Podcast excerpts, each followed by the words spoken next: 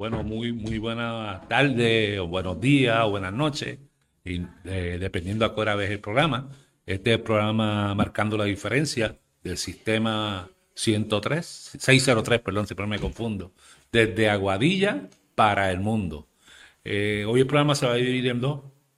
Eh, la primera parte una crítica, una, unos hechos que espero que, que aboguen a, al sentimiento humano, a la indignación y se unan al dolor y a la preocupación eh, de una familia.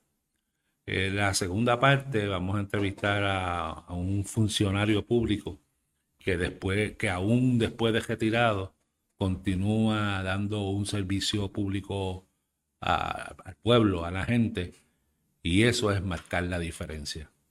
Eh, vamos a empezar con el primer tema y para eso voy a empezar con, con un corto de, de un video musical.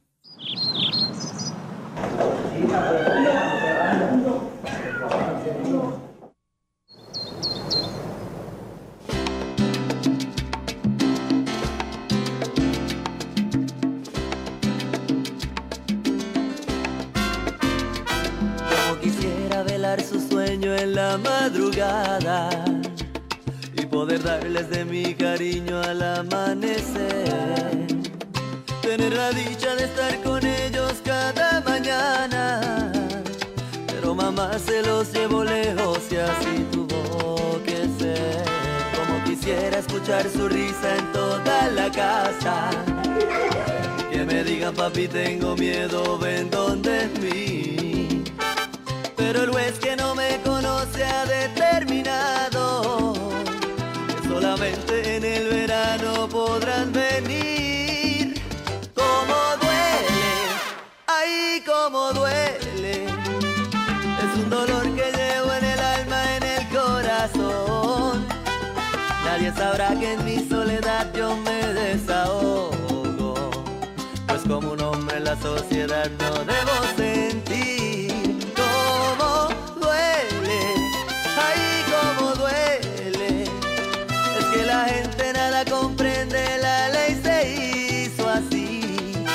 ciega que nos ayuda y nos atropella, sin importarle los sentimientos que pueda sentir.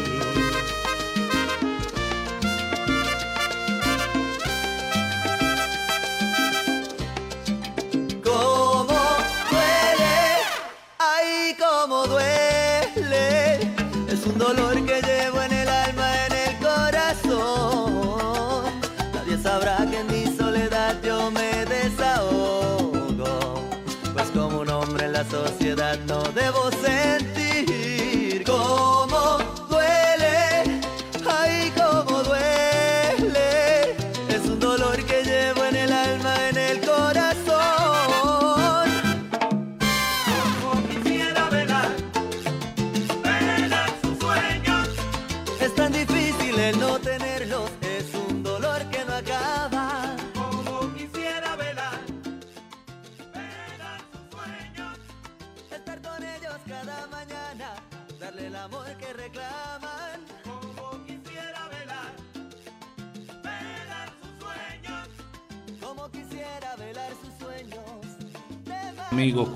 Flaco. El Flaco, en la noche del 2 de enero del 2019, salió de su casa tras recibir una llamada y salió abruptamente. Eh, se sabe porque su tío pues lo vio salir, lo vio hablando por teléfono y salió una hora que no era usual que saliera y salió abruptamente, rápidamente de su casa. Eh, no vamos a presumir qué fue la llamada, eso, eso se lo dejaremos a los investigadores. Lo cierto es que desde esa noche él eh, eh, desaparece. Lo declaran desaparecido. Dos horas, dos horas y media, tal vez tres horas después de haber ido, de haberse ido de su casa, del nido de su hogar, eh, el carro aparece destruido, quemado en el pueblo de San Sebastián. Eh, el cuerpo no aparece. La policía, eh, dicho sea de paso, la policía ha hecho una excelente labor.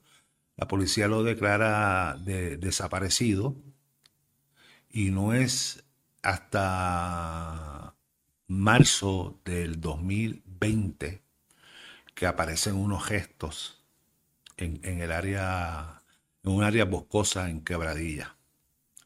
Esos restos pues los ocupa, se, entregan al Departamento de Ciencia Forense y un año después, eh, para marzo, en marzo del 2021, o sea, prácticamente un año exacto después de haber aparecido los restos, eh, se declara que los gestos eran de, nuestro amigo Benjamín Sotomayor. Eh, ya estamos en el 2021 cuando dicen que son los, restos de él. Y ya estamos en abril del 2022 y todavía el caso no se ha esclarecido. Todavía, y lo más lamentable es que todavía los restos están en el departamento eh, de ciencias forenses. Eh, o sea, han pasado cuatro años, cuatro años de angustia, cuatro años de sufrimiento, cuatro años de espera por saber qué fue lo que pasó. Pero más que eso, cuatro años o, dos años, casi tres, esperando eh, que Forense entregue los gestos para darle cristiana sepultura. Eh, de punto de vista operacional, eh, yo puedo decirle que la investigación fue muy buena. Eh, la gente SEIN del CIC de, Aguadilla, desde el primer día estableció varias teorías y las siguió. Y, y yo sé que él tiene su teoría ya. yo no quiero entrar en elementos investigativos para, para no afectar la investigación de ninguna manera. Eh, la gente, hay muchas especulaciones, pero yo sé que la policía eh, va por buen camino. Al aparecer los gestos en Quebradilla, pues eh, la gente CI y el CIC de Aguadilla pierde jurisdicción sobre la investigación y pasa al CIC de Arecibo. No sé qué gente lo tiene en Arecibo. Lo que sí sé que Forense alega que le falta hacer unos estudios, me imagino periciales, para saber en qué manera fue que murió eh, pero han pasado ya dos años, dos años y unos meses y todavía no han hecho los estudios y todavía la familia eh, esperan, esperan por su gesto para darle cristiana sepultura. ¿Sabes lo que es esperar dos años después de tú saber que sí, que era tu hijo y no has podido dar cristiana sepultura? Eh, los amigos, familiares están consternados y deseosos por darle cristiana sepultura a Benji. Su papá, sus padres, eh, ancianos ambos. Este, su papá murió en la espera y por la angustia probablemente de no, de no saber nada de su hijo, el cual preguntaba con mucha frecuencia porque a él nunca le dijeron que, que fue secuestrado, asesinado, no se le dijo nada y él todos los días preguntaba por su hijo y, sabía que algo estaba pasando. Su papá tenía sobre 90 años y no estoy seguro si llegó a cumplir los 100 y murió en la espera. En la espera nunca supo qué pasó con su hijo. Su mamá, eh, Eda, eh, se fue del país porque ella dependía mucho de su hijo y se fue a vivir con, con su otra hija, la hermana, la hermana de Benji. Benji también dejó dos hijos, dos hijos adultos, uno, una de ellas enfermera, y, ya saben que, obviamente que su, su, su papá apareció eh, en, un, pastizal, ¿verdad? En una zona boscosa. Y yo eh, hago este video primero eh, para de alguna manera que Forense tome conocimiento del, de la pena, del dolor, de la angustia que está pasando esta familia que quiere darle cristiana sepultura y han pasado ya dos años. Eh, yo conocí a Benji, eh, Benji le decían el flaco, él llegó a cantar con la orquesta La Solución, Eh, producía anuncios para la televisión. Eh, obviamente era cantante, era poeta, era escritor y era pintor. Y por sobre todo era un buen amigo. Eh, no se conoce que estuviera en manejos turbios. estaba estudiando, después de adulto se fue a estudiar y, se graduaba ese año, en el 2019, se, se graduaba de mercadeo, que de hecho él no necesitaba eso porque él vivía del mercadeo y lo hacía muy bien, él quería simplemente tener el título y su proyección era estudiar derecho. Él quería que su papá fuera a su graduación de bachillerato, eh, lo cual no se pudo dar por las circunstancias que ya ustedes conocen. Lo medular de este video Primero, darle las gracias a la Policía de Puerto Rico porque realmente ha hecho un trabajo muy bien, muy bueno. Eh, sé que es un trabajo bastante complejo, no es, no es un caso fácil de investigar. Eh, sé que, pues, que, en estos momentos pues, está en un periodo de esperar por ciencia forense y yo no le he hecho culpas a la policía por el retraso. O sea, yo lo que creo es que no es justo, no es normal no es ordinario que un cuerpo esté prácticamente dos años, dos años en el Instituto de Ciencia Forense. Yo sé que han habido este, problemas económicos, ha habido eh, un volumen de cadáveres gigantes allí en, el Instituto de Ciencia Forense, pero aún así me parece que no es, no es normal que estén dos años unos restos en el Instituto de Ciencia Forense. Así que le hago un llamado al Instituto de Ciencia Forense que a la mayor brevedad entregue los gestos de Benji Sotomayor a la familia para así poderle dar cristiana sepultura.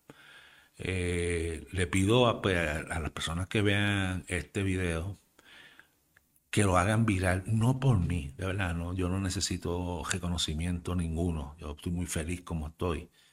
Yo lo que quiero es que se haga viral eh, la situación por la que está viviendo esta familia. Son dos años esperando, dos años y unos meses, esperando porque el Instituto de Ciencias Forenses entregue los restos para darle cristiana sepultura. Eh, ese es el objetivo de este video y me gustaría que ustedes lo compartieran, lo, compartieran a sus amigos, a ver de alguna forma este video llega a donde tiene que llegar, al Instituto de Ciencias Forenses, para que se le haga justicia a esta familia.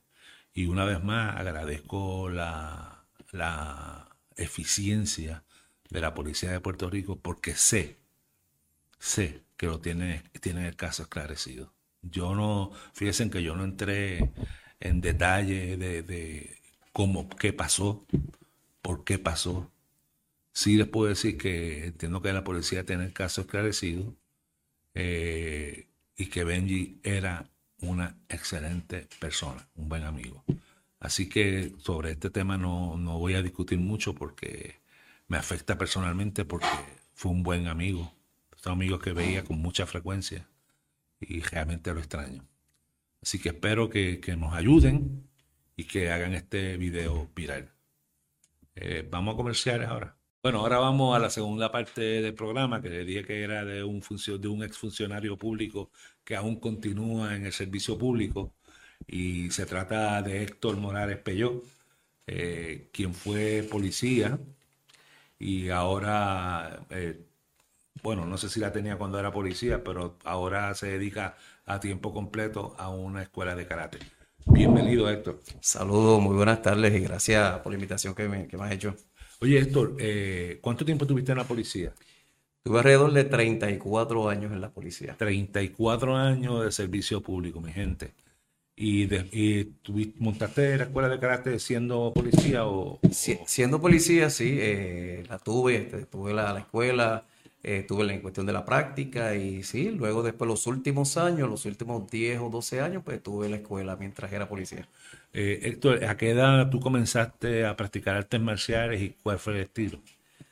Pues mira, yo comencé a la edad de 12 años, para el 1975, aquí en este pueblo de Aguadilla, frente a la Marina. Y el estilo que practiqué fue Shaolin Texu Kempo, que estaba el señor Mariano Mario. E. Rivera Sánchez. Mario, Mariano le dio mucha, eh, fue un maestro de muchos artistas marciales. Sí, sí, sí. Después hubo un escándalo con él, pero eso no viene al caso. Sí, sí, sí, ¿verdad? después hubieron unas situaciones, pero No, estuve... no vamos a decir escándalo, eh, el chisme y cosas de, de Exacto. marciales. Pero sí, comencé, comencé, mis, mis pasos fueron ahí. él, él Pero- él produjo muy buenos artistas marciales. Sí, sí, sí, todavía están, que todavía están hoy día. Y yo me acuerdo de esa fecha que yo tenía como que 12 años y, y hasta el día de hoy, esas personas que practicaban, que eran adultos Sí. y que yo era un niño, las he visto hoy día. Bueno, Y- ahí está Miguel, Miguel Alicea, el Hanshi Miguel Y Alicea. están igualitos todavía, que decía, "Diablo, pues, el, el tiempo no pasó como, como para ellos. Entonces, eh, ¿cuándo fue que, porque eso, bueno, para personas que no conocen eh, arte- las artes marciales, ¿verdad? Una cosa es el sistema chino de artes marciales Correcto. y el sistema este, japonés, okinawense y coreano, ¿verdad? Correcto. Que son los más que se conocen. Eh, para todo efecto, pues los artes chinos, pues no son karate, karate es japonés. Exacto, Ok. exacto. Eh, entonces, ¿cuándo fue que comenzaste en karate como tal? Pues mira, en karate, luego de estar un tiempo practicando Shaolin, pues entonces decidí cambiar de sistema y ahí fue donde conocí al señor William Pyatt, A Willy, nu- nu- nuestro amigo. famoso eh, Willy Pye, ahora que se conocía. Willy Willy Pay. eh, Me Willy Pa- de manzana. Sí, pues comencé con Willy practicando Jido-Kwan, Taekwondo. Eh, yo, yo tengo planes de traer a Willy al programa, que no se vaya a enojar, pues Willy es mi amigo y mi hermano, y, lo, tengo, lo tengo que traer porque ese sí que tiene muchas anécdotas. Uh, bastante, bastante. Muy buen, muy buen Excelente peleador. Muy buen artista marcial. Y, y luego de Willy, pues pasé entonces con, con el señor Lady Cardona Bonano, ¿verdad? Fíjate, yo, yo fui a GB, yo empecé, yo empecé con Jackson Jackson. eh, en Cayuquembo, Sí. después entré con Willy en Taekwondo con Cardona. Con Cardona, sí. Sí, porque Cardona era eh, eh, de Jido con Y después, no sé la razón, ¿verdad? Él deja el, el taekwondo, el Jido-Kwan, y entra a Shotokan. Y yo, sé, yo me- eh, como un año después, regreso eh, con Eddie a- al Shotokan. Pues yo, regre- yo estuve en el Shotokan y ahí fue donde realmente me quedé, en el Shotokan, ¿verdad? Como con el señor Cardona, que estuve alrededor como de 20 años, que fui estudiante de él, ¿verdad? Y me hice cinturón negro. Luego de ahí, pues he ido practicando otros estilos, ¿verdad? Luego pasé a practicar con los Montalvo, con los hermanos Montalvo allá en San Sebastián, a Miguel y Carlos. A los dos los conozco, los dos los considero mi amigo. Eh, Carlos montó una organización, eh, Running. A Ronin, exacto. Yo tengo contacto con, con, bastan- con bastante frecuencia con, Sí. con Carlos. Con Carlos, yo también, yo tengo bastante... Es un personaje. Sí, sí, sí. Me gustaría bueno. traerlo. a- Muy también. bueno, muy buena persona. Sí, de verdad que tuvimos, tuve mucho tiempo allí con ellos también. Y luego regresé al Shotokan y, y- y me quedé en el Shotokan, de verdad. El estilo de montarlo era en sus inicios Kempo, si no me equivoco. Era Okinawa Kempo. Okinawa Kempo. Luego pasó a Sansei Goju-Ryu. Sí.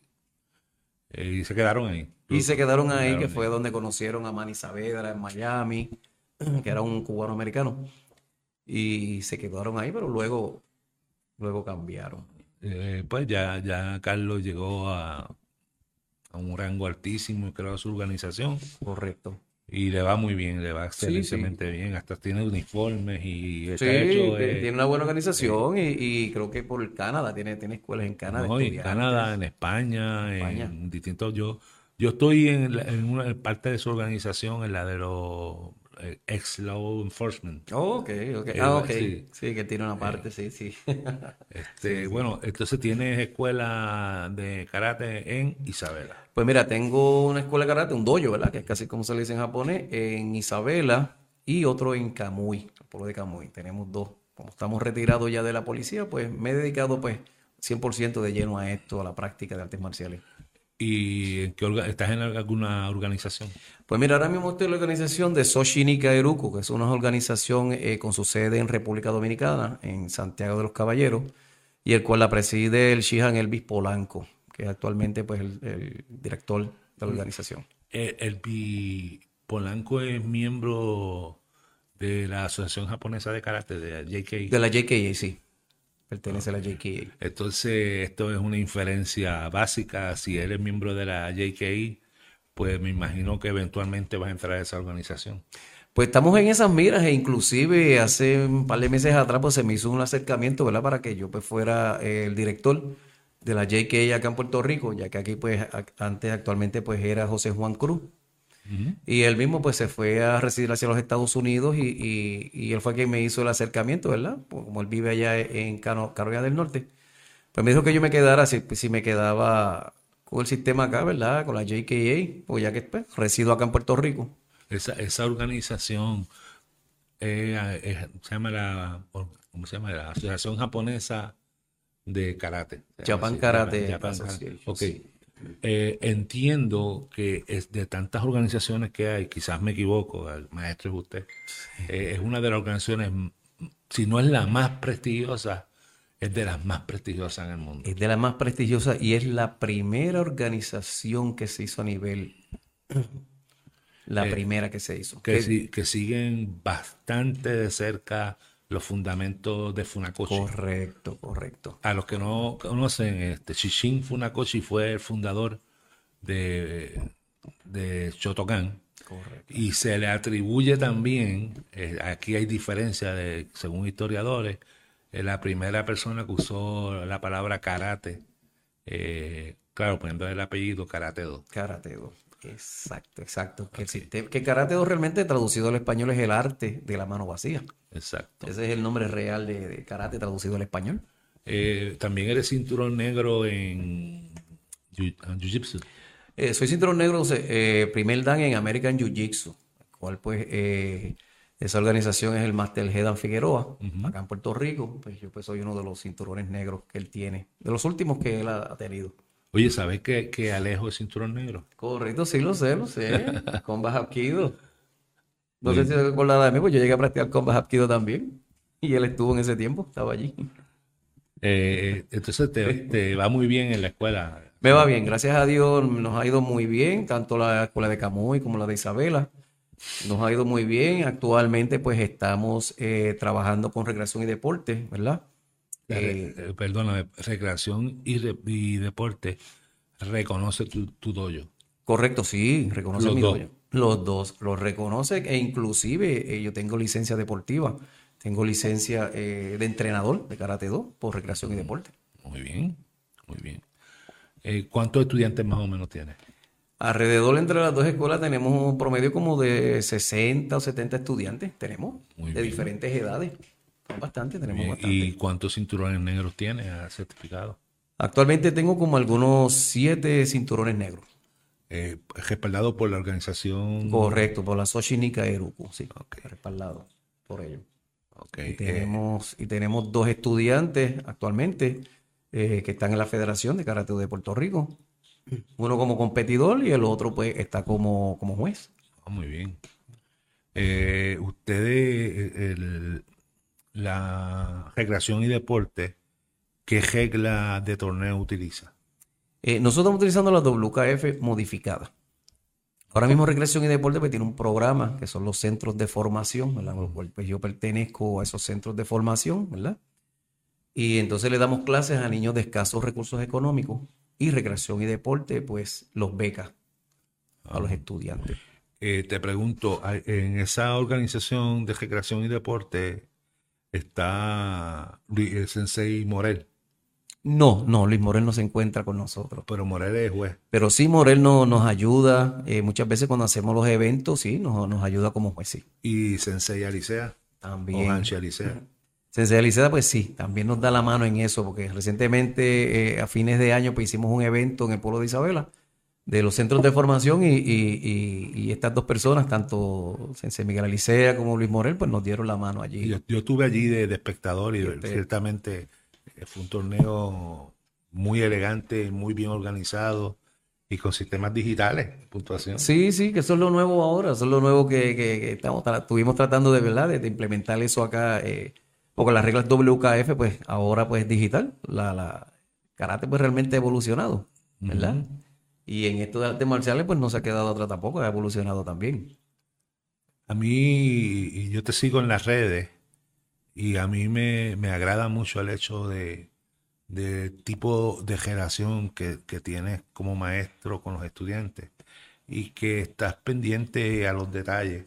Exacto. Detalles que muchas personas pueden dejar por desapercibido, por ejemplo, el día de cumpleaños. Siempre Eh, algo me gusta hacer eso. que dice ahí, que me dice... Bueno. An- a Ángel Botti. ¿Y quién es la otra? Den- Denji, Denji. Álvarez González nos están siguiendo por las redes, así que le enviamos saludos y gracias. Para que yo estoy corto de vista y no tengo este puesto y me dio trabajo leerlo. Eh, pues me admiro eso de tu parte porque veo que estás pendiente de las relaciones públicas con los estudiantes y, y se ve una relación muy bonita me entre gusta. el estudiante y el maestro. Me gusta Eh, hacer eso. me Y también veo que cuando promocionas a alguien es un evento, es como una fiesta allí. Sí. Y eso es, es encomiable. Eh, no, no, y además que, que sales de, de- ¿cómo te explico? Sin, sin entrar en una polémica, este, en una discusión de, de estilo y de forma de dar clases. Pero la mayoría de las escuelas de, de karate, por lo menos lo que yo he visto, enfatizan mucho lo competitivo, ir a torneos. Y yo sé que en tu escuela se dan seminarios de defensa personal, de muchas cosas, e incluso de otros estilos. Correcto. Este, bueno, cuéntame sobre el porqué de eso. Mira, eh, en cuestión del fomentar, ¿verdad? Eh, tú dices que cada vez que un estudiante mío pues cumple años o un logro en la escuela, me gusta fomentarlo y, llevarlo, que todo el mundo pues observe, ¿verdad? Y, que vea los frutos, ¿verdad? Y, los triunfos de, los- muchachos. Y eso a mí me gusta, fomentar eso. Que ese es realmente el- lo que nosotros queremos. Hay veces que yo tengo estudiantes eh, que los padres los llevan a, practicar y se me quedan los padres practicando. Eso te iba a preguntar. Eh, o sea, nosotros que, que hemos practicado artes marciales desde, desde niño, pues yo también empecé de niño, pues llega un momento en nuestras vidas que no conseguimos doyo. Sí. porque la, la mayoría de las escuelas de karate eh, hoy día se han convertido como, déjame apuntar, el nene no quiso estar en los Boy Scouts, déjame apuntarlo en karate. Entonces uno va a una escuela y, y son muchos estudiantes, chamaquitos, que, que está excelente, no estoy criticando eso, pero como que se da mucho énfasis a eso y se olvidan de los adultos. Exacto. Entonces, eh, tiene un programa para adultos. Yo tengo un programa para adultos. Tenemos, ¿verdad? Eh, currículo que es para niños, ¿verdad? Las clases de niños pues son aparte a los adolescentes y adultos. Los tenemos aparte. Los niños pues tienen unas secciones de clases donde se le da otro tipo de material, ¿verdad? Que es cubriendo pues todo lo que es el arte marcial, pero de una forma distinta. El adulto pues también pues tenemos, tenemos otro currículo que es para el adulto ya. Per se, el adulto y el adolescente. O sea que no podemos tenerlos todos juntos. Claro. Claro, el aprendizaje es diferente, la enseñanza es distinta. Eh, he visto también, cosa que no veíamos antes, que personas con impedimentos físicos, eh, a veces puede, puede- puede faltar alguna, algún una brazo o la mano, o sencillamente problemas de movilidad. Y he, visto que la tendencia del karate moderno es ajustar el karate a las limitaciones de esa persona. Correcto. ¿Tienes, ¿Tienes al- algún estudiante que has tenido que acoplar el, el sistema a él? Pues sí, he tenido estudiantes, ¿verdad? Porque tienen diversas situaciones, ¿verdad? Eh, de salud. Y sí, lo hemos adaptado. Los hemos adaptado y gracias a Dios, pues ha habido buen resultado, buen resultado.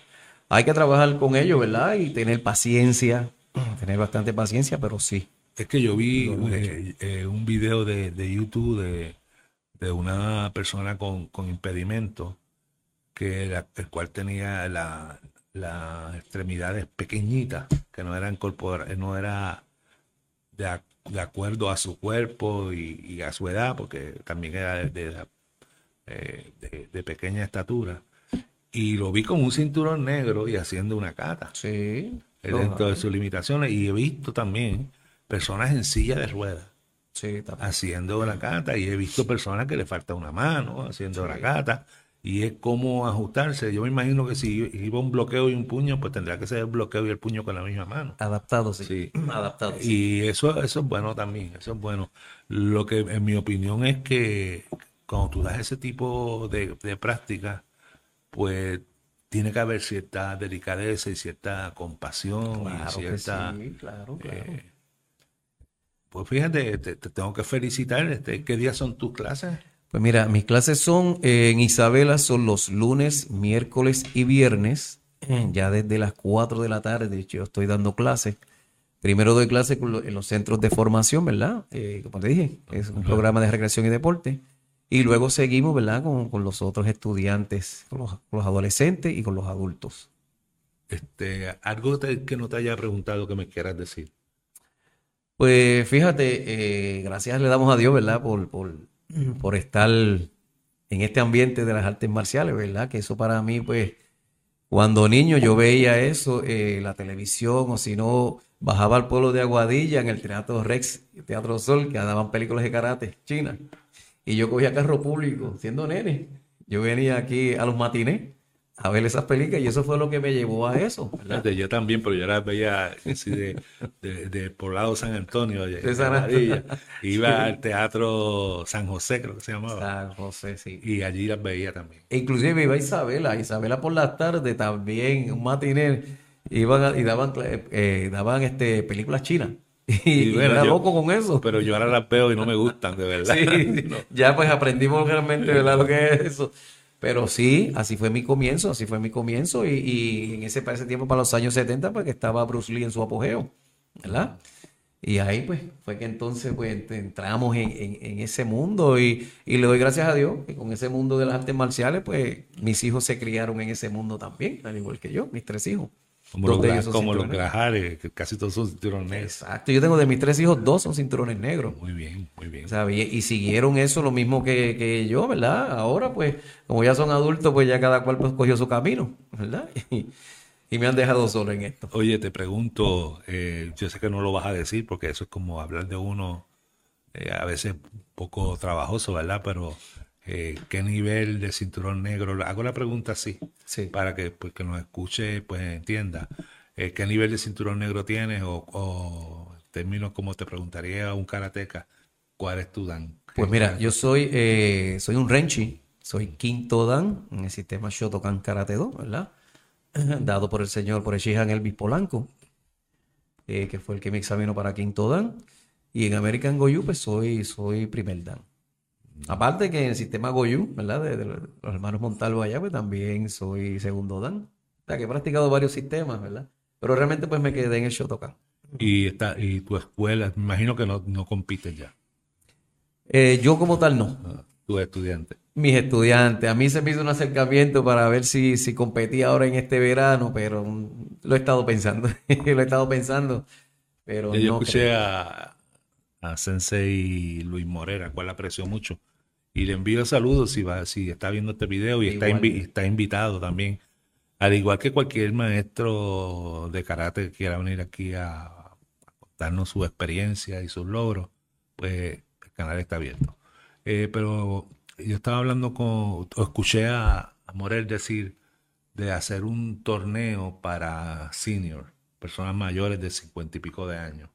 Eh, no sé eh, qué ha parado eso, Mira, en los Estados Unidos se hace, en los eventos que se hacen en los Estados Unidos se hace, se hace una categoría de los seniors y, participan, porque yo he ido, he ido a los eventos allá en los Estados Unidos y he visto muchos seniors participando, que tú los ves practicando y participando, tú dices, wow, pero este es un chamaquito. Si son bajo la, la nueva regla, pues el riesgo no, no, bueno, siempre hay un riesgo de uno salir lastimado. Exacto. Pero, pero es mínimo. Es mínimo, es mínimo. Ahora mismo es mínimo porque si das un golpe con exceso de fuerza, te descualifica. Eh, Exacto.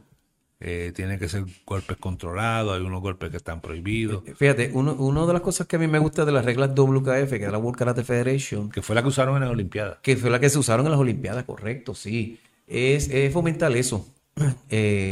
son bien rigurosas las reglas, donde hay en, un tatami, ¿verdad? En el área de, de competir, hay cinco jueces. Y los cinco jueces están pendientes, ¿verdad? Cada uno está pendiente eh, de que se haga bien el evento y de que nadie salga lastimado. O sea, porque eso es lo que nosotros no queremos, que ningún estudiante pues salga lesionado, ¿verdad? Con lesiones serias. Y por eso me gusta ese sistema. Cuando, antes que tú llegaras, estábamos hablando a Leo, el control era aquí, eh, de que el, las escuelas de karate de hoy son bien diferentes a las escuelas de karate de hace 20, 30, 40 años. Donde se caían a palo, no había control, este, donde un estudiante te decía, mira, me siento mal, y el maestro decía, sigue practicando, sigue ahí. Eh, hoy en día, pues con esto de las demandas y... Este, eso era el karate de los 70, 60 y 70. Hoy, hoy día eso ha cambiado drásticamente. Tú sabes, una crítica, y te lo iba a comentar fuera del aire, pero como tenemos tiempo, eh, te lo voy a comentar y, discreción, ¿verdad? Con, las personas que nos escuchan. Eh, ¿Sabes que usualmente cuando tú estás en una pelea, en, un torneo, y, agarras la pierna del opositor, pues la tendencia es a desplazar lo que caiga en el piso. Exacto. Eh, yo estuve viendo un, un, video en estos días y, traté de buscar el título para repetirlo, donde, donde surgían un montón de técnicas de ahí. Y el punto era que si tú tienes la pierna del opositor, tú estás en ventaja porque él está en desbalance. Entonces tú ah, tienes que mantener ese control. Entonces, eh, cosas que se hacen que no se enseñan, y me imagino por qué no se enseñan, ¿verdad? Era una, golpear las rodillas, ahí mismo sin, desplazarlo. Eh, eh, golpear la pantorrilla, eh, utilizar la pierna antes de tirarlo al piso. Exacto. Y eso, mira, pero sí es cierto, eso se puede hacer. Y la tendencia es agarrar la pierna y lo tira. Y, con esto te voy a decir que no digo que sea tu escuela, tu caso, sí, sí. pero también noto que la mayoría de las escuelas, pues, se enfatizan en el torneo, en, las competencias, y se olvidan que el origen del carácter no era la competencia, era la defensa personal. Mm, Entonces, a veces tú vas a una escuela que todo el tiempo está eh, practicando para un torneo. Aunque no haya un torneo en agenda, están para un torneo. Y, lo medular, el origen del carácter, la defensa personal. Exacto. A mí me pasó una experiencia cuando fui a practicar en un lugar, ¿verdad? que no voy a decir, que notaba eso, que todo el tiempo era, la clase era todo el tiempo pelea pelea todo el tiempo, comite, comite, comite, y, y yo decía entre mí, pero ¿dónde está la esencia aquí de, del arte?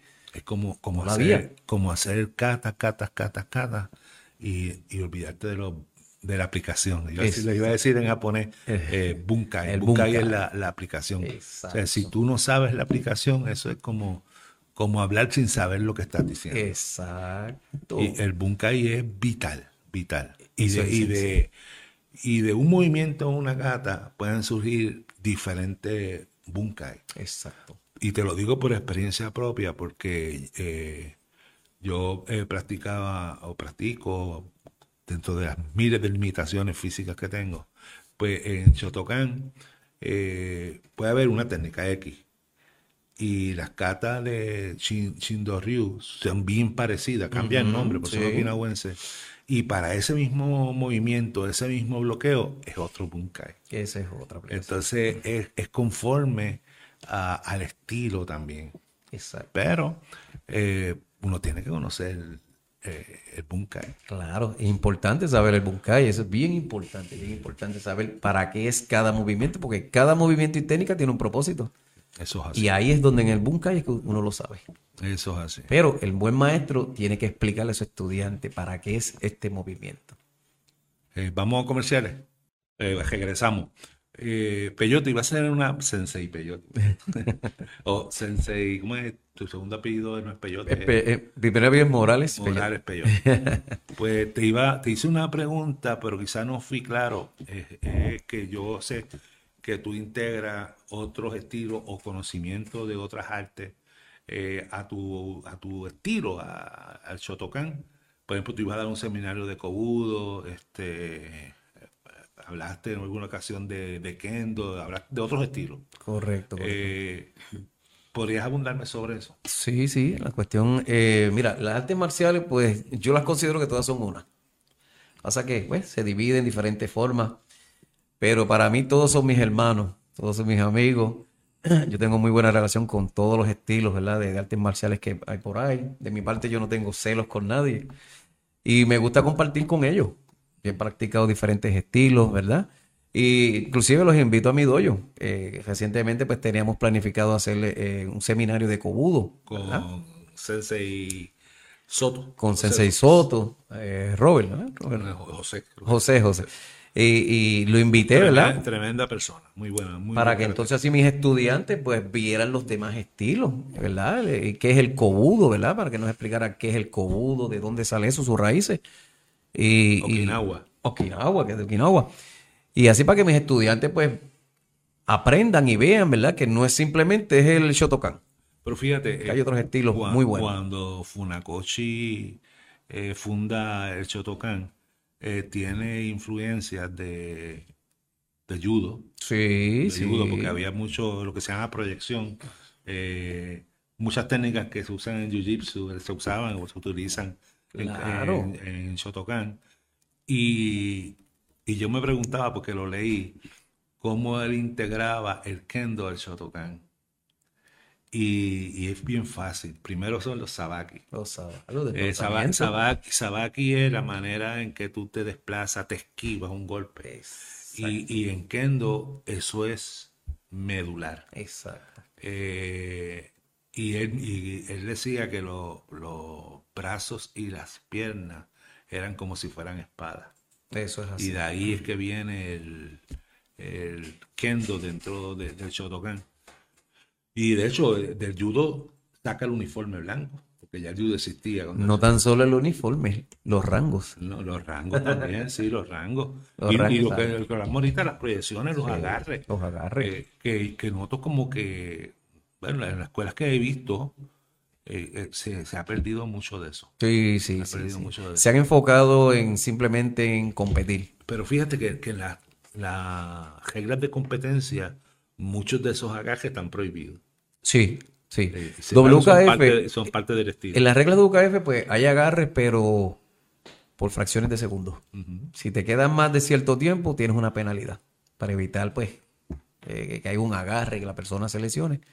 Pero sí, sí. Oye, yo ayer vi una, un video, yo me paso viendo video de arte marcial y leyendo mucho de arte marcial y estaba viendo un video de, de los Grace. Ojo, brasileño, sí. Oye, y vi una pelea y estuvieron 18 minutos agarrados en la misma forma prácticamente. Y era uno de los Grace que supuestamente es una autoridad. Sí, sí. De hecho, perdió la pelea. La Wow. perdió. Eh, yo tengo una, una, una prima segunda que es cinturón negro en Jiu-Jitsu. Oh, sí. Sí, vive, vive en Boston. Ok.